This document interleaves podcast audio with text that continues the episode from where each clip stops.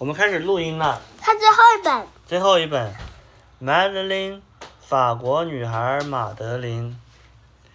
十，魔法圣诞夜，圣诞夜什么？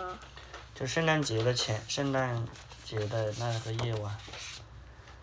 巴黎有一所老房子，屋外的墙上爬满了青藤，青藤吗？就是青藤，就是各种爬山虎一样的植物。老房子里住着十二个小姑娘，不管做什么事都喜欢排成两行。每天早上九点半，他们会排成两行离开老房子，不管刮风下雨还是晴空万里。他们中个头最小的那个名叫马德琳。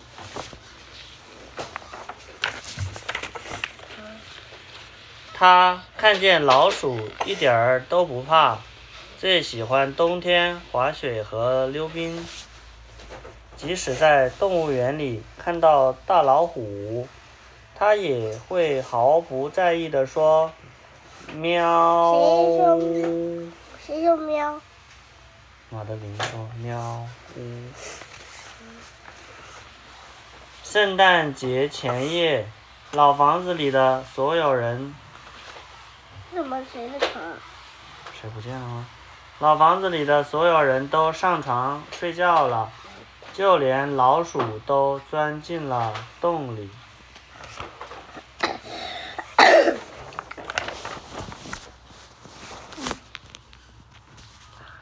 老房子里的人和老房子里的人一样，可怜的老鼠也得了重感冒。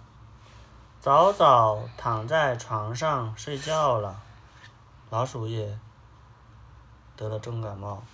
不过有一个人例外，那就是勇敢的女孩马德琳。她跑跑上又跑下，忙里又忙外。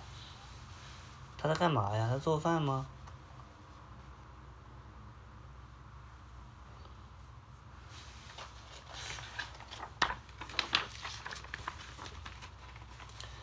一点儿也不觉得累。他给老师送去了热水袋，是不是？给同学们送上了茶。叮咚，叮咚，传来了一阵敲门声。马德琳突然瞪大了眼睛。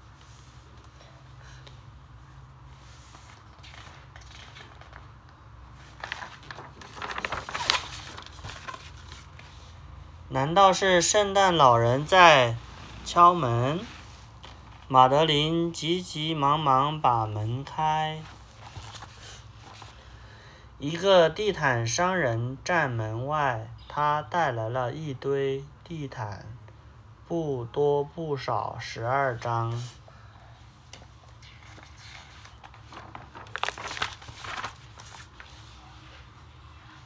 哦，你来的正好，马德琳说道。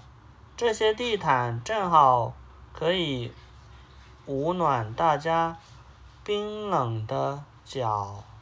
他把地毯发给了他的同学。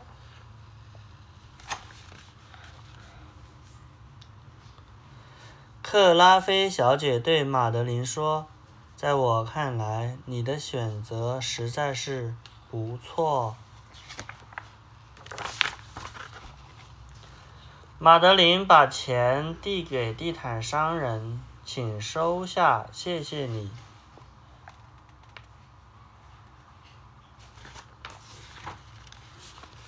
十二张地毯全卖掉，地毯商人冻成了重感冒，他懊恼地说道。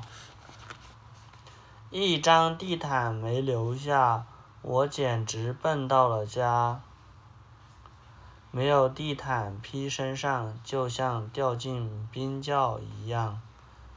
地毯商人决定把地毯要回来。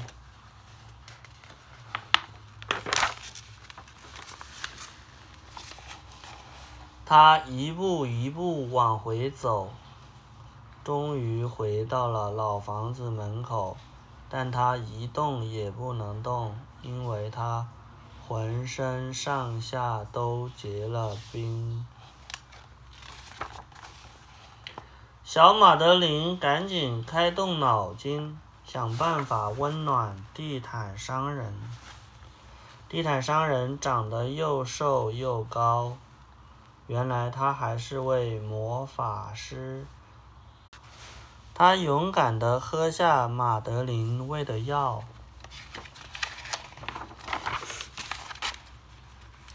魔法师又吞下一粒药片，说道。马德琳，你有什么愿望，我都能帮你实现。马德琳说：“我刚做了一顿丰盛的晚餐，请你帮我清洗碗盘。你在屋里帮我洗碗，我到外面到处转转，看是不是能够找到一棵漂亮的圣诞树。”只见魔法师的戒指一闪，马德琳像进入了奇幻世界一般，盘子和碗居然自己变得干干净净，亮光闪闪，还自己噌的一下飞到碗柜里面。魔法师继续念着咒语：“叽里咕噜，叽里咕噜，叽里咕噜，咕噜，变！”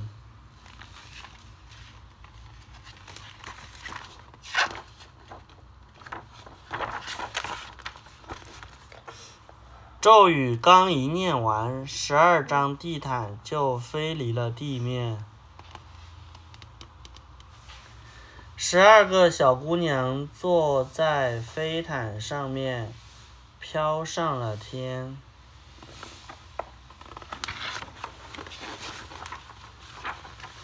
她们飞回家，和爸爸妈妈一起过圣诞，给了他们一个大大的惊喜。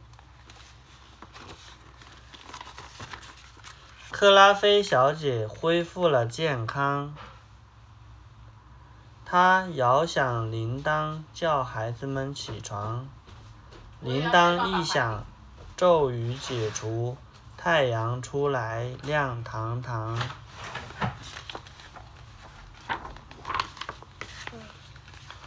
小姑娘们坐着飞毯回来了，数一数，不多不少，十二个。